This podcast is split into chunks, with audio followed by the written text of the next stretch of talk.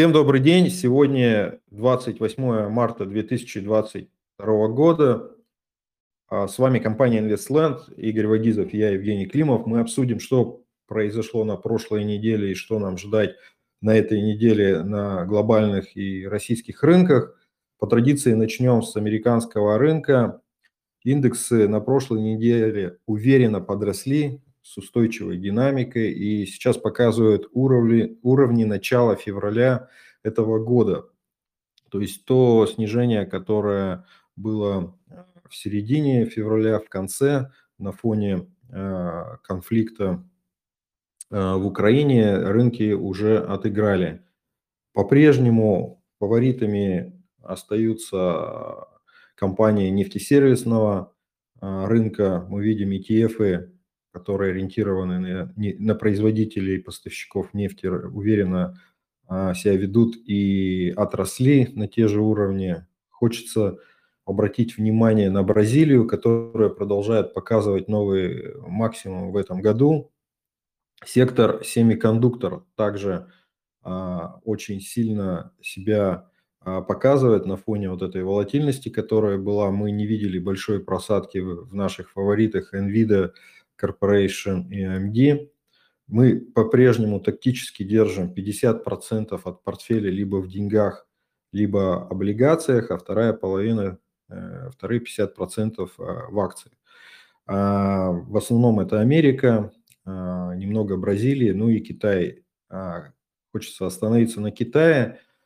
После новостей о байбеке в Алибабе рынок немножко отскочил. И, в принципе, есть основания, если Китай не будет втягиваться в конфликт и открыто поддерживать э, Россию, то а, в принципе, китайский рынок может продолжить рост в этом году. На этой неделе выходит большой блок макростатистики в Америке, которая будет влиять на дальнейшее решение по динамике роста ставки ФРС.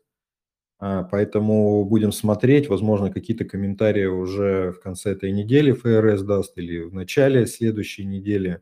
Нужно отметить, что не стоит забывать такую дату, как 12 апреля, когда будут выходить данные по инфляции. Как раз эта инфляция уже будет отражать те изменения на рынках commodities, э, которые мы видели в феврале и в марте. Поэтому очень важно посмотреть динамику инфляции, насколько она изменится. Ну и 4 мая э, плановое заседание ФРС тоже очень важно. Хотя, если какие-то данные будут сильно зашкаливать, то, возможно, мы увидим какие-то заседания или комментарии внеочередные. На долговом рынке российском по-прежнему неопределенность. Э, как вы многие, наверное, знаете, по Северстали был по техническим причинам не выплачен купон, и облигации, еврооблигации, облигации в долларах, э, они в дефолте, и, в принципе, стоимость у них 5% от номинала на глобальных рынках, но купить не, нет возможности, потому что а, санкции и все торги с этой бумагой а, прекращены. И даже с большим желанием купить а, долг такой уважаемой компании за 5% пока не получается. Суверенные облигации России в разных выпусках, разная цена, ну, это где-то интервал 35-40%. Сейчас в этом интервале на прошлой неделе торговался российский рынок. Поэтому... Жень, ну надо э, же я бы добавил, да, что российский рынок торгуется как бы в России цены в 3-4 раза выше на облигации, потому что э, все инвесторы, которые имеют облигации в России, как бы, соответственно, проблем никаких нет, а торгуются близко к номиналу. Да, да. Надо ну... сейчас просто говорить о том, что, ну, вот пример там с России 28, да, то, что на международном рынке она стоила 25, э, потом поднималась на 50, а в России ее можно продать по 90-95 сейчас. Да, так, такое, такая возможность есть. Вопрос задаю, задавали, кстати, клиенты, можно ли ее купить по 90. Вот это не совсем понятно. Есть ли рынок, э, на котором можно ее купить, насколько это открытый рынок, что что-то торгуется. Вот это я до, до сих пор понять не могу. Может ли клиент там условно Атона купить такую облигацию? Ты, Игорь, кстати, не знаешь. Э, я думаю, что как только появится торговля на МВБ, э, то есть э, купить можно будет, То есть вопрос, конечно, что это цены будут не лондонские, а ну, в районе номинала, я думаю, что можно будет купить, да. Ну да, если даже в районе номинала, напомним, что это доходность по купону 12,5 э, годовых, по-моему, да, там купон платится. 12,75 купон и погашение в 2028 году, да. Ну да, то есть э, кто хочет э, разместиться в долларах, это неплохая возможность, на мой взгляд, зафиксировать такую доходность. А, я бы обратил еще внимание на криптовалюту, которая показывает хороший рост и вообще вероятность а, повторения максимума, который показывал биткоин, там в районе 67 тысяч и эфир 4 800. В этом году очень высокая на фоне текущей ситуации вот, и снова лояльности криптовалюте со стороны разных стран, то очень интересный актив и по динамике последний вход на уровне 41 тысячи по биткоину, 41-42. А, это, в принципе, интересный был вход, и мы сейчас видим хорошую а, ростовую динамику, и вполне возможно, что мы увидим а, в этом году новый хай. Вот, поэтому криптовалюта также очень интересна для тех, у кого есть возможность инвестировать в криптовалюту. Хороший способ сохранить свои активы от инфляции, которая сейчас а, бурно растет и в России, ну и во всем мире, в принципе, она тоже растет. Поэтому я вижу популярность, рост популярности криптовалюты во многих странах как способ а, защиты у инвесторов от э, инфляции. Игорь, у меня все по глобальным рынкам. Если что-то можешь добавить, будет здорово. Ну и про Россию хотелось бы обсудить много новостей и на прошлой неделе, и на этой неделе. Поэтому, Игорь, тебе слово.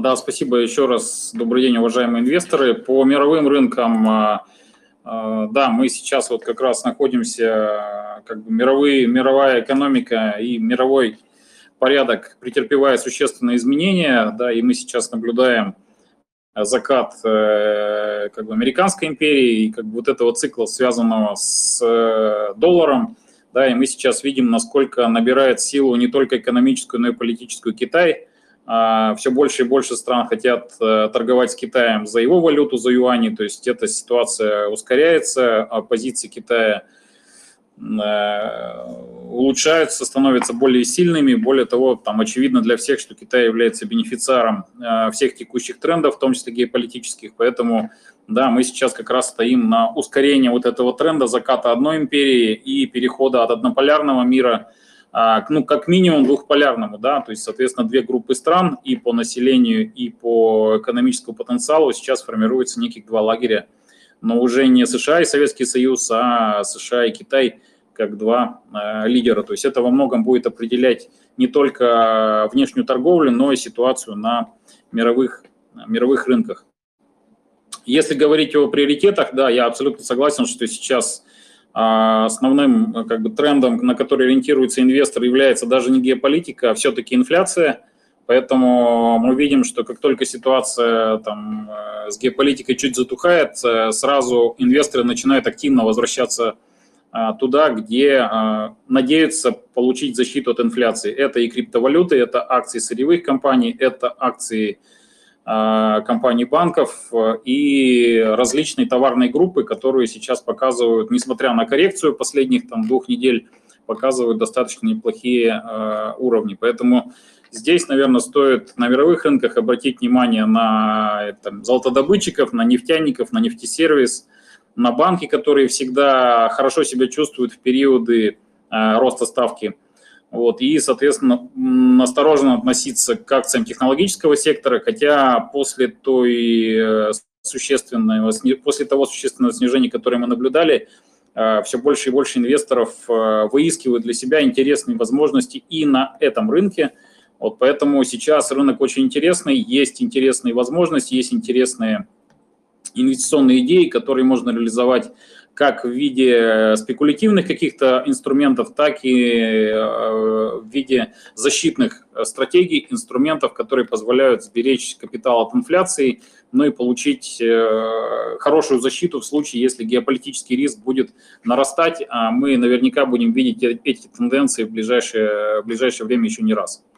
Вот поэтому, да, я тоже бы обратил внимание на китайский рынок, потому что, очевидно, сейчас Компартия – из как бы структуры, которая рынок давит, начала превращаться в структуру, которую рынок там или покупает, или поддерживает, как путем вливания ликвидности, так и прямых покупок от суверенных фондов. Поэтому мы здесь наблюдаем некую там нерыночную ситуацию, но после коррекции на 70-80% по многим бумагам Китай выглядит действительно интересно. Вот, и на фоне геополитических процессов может себя представлять а, одну из уникальных инвестиционных возможностей на ближайшие 3, 5, 10 лет. Если говорить про Россию, да, давай... Игорь, может... Игорь я да. немножко добавлю про Китай тоже, да. А, сегодня как раз выходит э, отчетность по китайскому производителю электрокаров Xpeng. Э, вообще многие комментируют, что китайский автопром может найти успешный рынок в России на фоне вот текущих санкций со стороны западных производителей.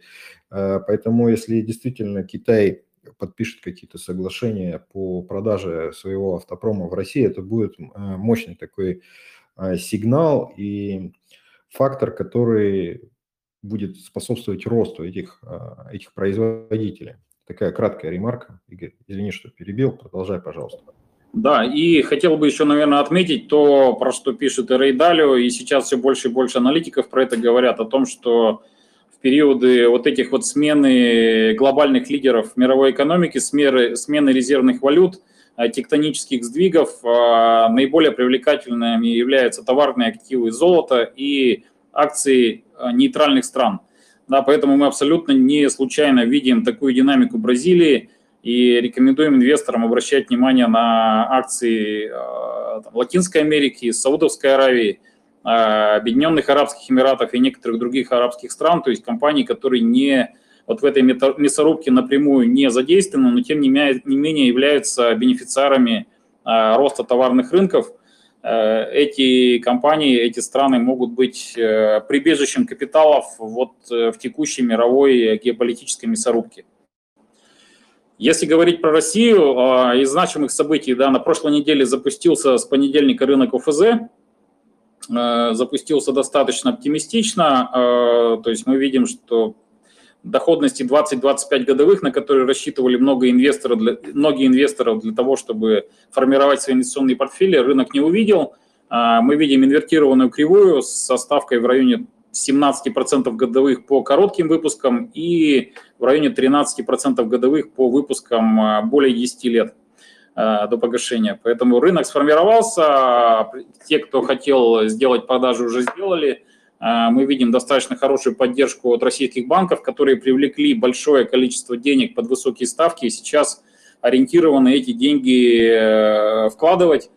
Э, рынок кредитования сегодня замер, заморожен, а, поэтому рынок ОФЗ – это, наверное, с точки зрения риска и доходности один из немногих инструментов, который позволяет каким-то образом парковать ликвидность для российских финансовых организаций.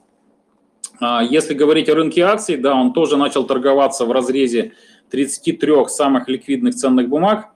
А вот э, те ограничения, которые наложи, были наложены на рынок, а именно невозможность продажи акций нерезидентами, невозможность открытия коротких позиций и принудительное закрытие маржинальных, то есть коротких позиций иностранцами до 1 апреля, а, вынудили э, как бы, инвесторов э, не продавать, как многие рассчитывали, а скорее откупать позиции с рынка. Поэтому в первый день мы увидели резкий всплеск по многим акциям, плюс 10, плюс 20, плюс 25 процентов, после чего рынок начал ожидаемо сползать, и вот уже сползает.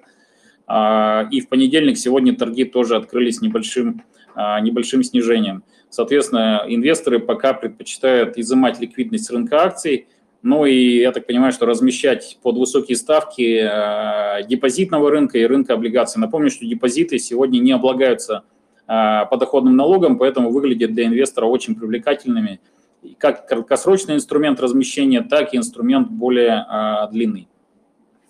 А, сегодня торги открылись на рынке, э, на рынке корпоративных облигаций, и наверняка мы увидим полную расшивку торгов до конца этой недели, когда в, в обычный режим а, перейдут все рынки, и рынок будет находить равновесные уровни на каждый из этих видов активов. На валютном рынке мы видим а, уверенное укрепление рубля на фоне, а, опять же, искусственных ограничений и на фоне там, приказа там, президента России о переходе торговли газом на рубли с недружественными странами. И я понимаю, что мы сейчас будем видеть очень серьезные юридические перепалки, связанные с тем, что разрыв текущих контрактов подразумевает очень серьезные издержки для страны в целом и для «Газпрома». Это многомиллиардные штрафы в долларах. А, вот, но тем не менее мы понимаем, что э, ситуация там крайне, крайне неоднозначная, и переход в торговле а, за рубли а, существенно ускорит тренд э, отказа от российских энергоносителей, от российского сырья. То есть э, если Запад стал ненадежным партнером, то мы видим, что Россия тоже не является надежным партнером для западных стран. Соответственно, ситуация взаимная, она не, хороша, она не хороша и не плоха, она приводит к тому, что этот рынок э, будет закрываться еще быстрее, чем рассчитывали даже пессимисты. Поэтому ждем за развитием ситуации. Мы видим, что курс действительно в отсутствии покупателей валюты э, доллар уверенно закрепился ниже 100 рублей а за доллары торгуется в районе 94-95 сейчас. Э, сильное укрепление, я думаю, что также невыгодно сегодня э, при текущем формате бюджета, поэтому думаю, что где-то скорее рынок будет стабилизироваться на новых уровнях. Э, ну, мы рассчитываем, что уровень 90-100 в новых условиях был бы равновесным и устраивал бы как экспортеров, так и бюджет.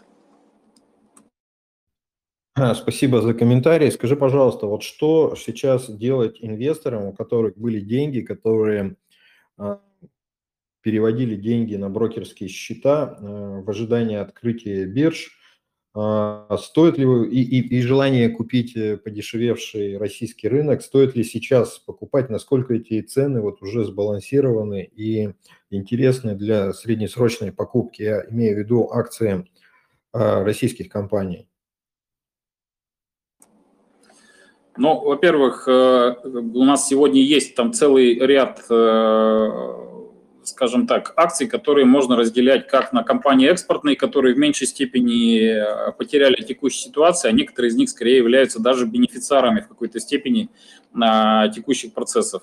Вот поэтому я бы обратил внимание инвесторов о том, что если покупать акции, отличный инструмент в условиях растущей инфляции – да, акции экспортных компаний, сырьевики, э, также отличный инструмент для там, сохранения капитала в э, период инфляции. Но надо понимать, что волатильность в ближайших недель и даже месяцев будет высокой, рынок будет э, там, достаточно сильно колебаться. Поэтому я бы обратил внимание именно на акции экспортеров, а, обратил бы внимание на то, что делать инвестиции с длинным горизонтом, там, не менее чем три года – и покупать частями, не делать инвестиции в течение одного или двух дней. Поэтому я считаю, что э, те уровни, которые мы наблюдаем по многим акциям, возможно, рынок будет э, существенно выше, то есть э, и инвесторы обратят внимание на компании, которые именно являются защищены в достаточной степени от текущих негативных трендов. Это с одной стороны. С другой стороны, акции банков, транспортных компаний, сектор электроэнергетики, но мы видим, что драйверов позитивных там не так много, поэтому, скорее всего, инвесторы пока из фокуса эти бумаги уберут и будут ориентироваться на э, компании э, с экспортной выручкой. А правильно ли я понял, что на этой неделе корпоративные облигации начнут торговаться чуть ли не с сегодняшнего дня? Да, корпоративные облигации начнут торговаться, то есть, соответственно, мы увидим, а, во-первых, те премии, которые дает рынок этому сектору к рынку ОФЗ, и уже там можно будет принимать решение об инвестициях и в этом сегменте. Да, слушай, вопрос еще про иностранные бумаги. Можешь э, прокомментировать? Я до сих пор не понял, есть ли сейчас возможность у российских инвесторов на платформах российских э, брокеров э, покупать, э, продавать акции иностранных компаний и на каких площадках? Сейчас торгуется только Санкт-Петербургская биржа. Соответственно, каждый инвестор должен обратиться к своему брокеру, потому что разные брокеры по-разному дают сегодня доступ к этой площадке. Ну и, соответственно, но площадка работает, а сделки совершаются, поэтому инвесторы могут оперировать иностранными бумагами на бирже Санкт-Петербургской. А если говорить о международных рынках, то пока ситуация с депозитариями, взаимоотношением российского депозитария НРД и европейских депозитариев а, Евроклир и Клирстрим остается а, такой патовой. ситуация наверняка будет разрешаться, потому что работы ведутся, переговоры ведутся. В каком формате это будет происходить, пока сказать сложно, но тем не менее возможности совершать сделки на международных рынках через российских профучастников пока нет. Спасибо большое. Я хотел бы напомнить э, тем, кто нас слушает, что InvestLand – это независимый инвестиционный советник.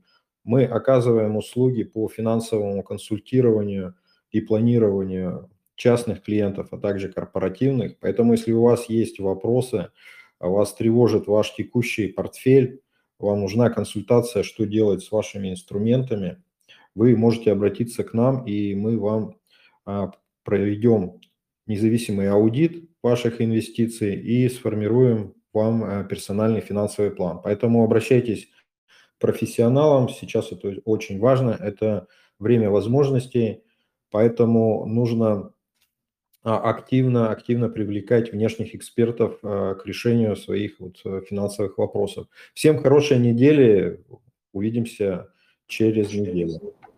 Спасибо, удачных инвестиций.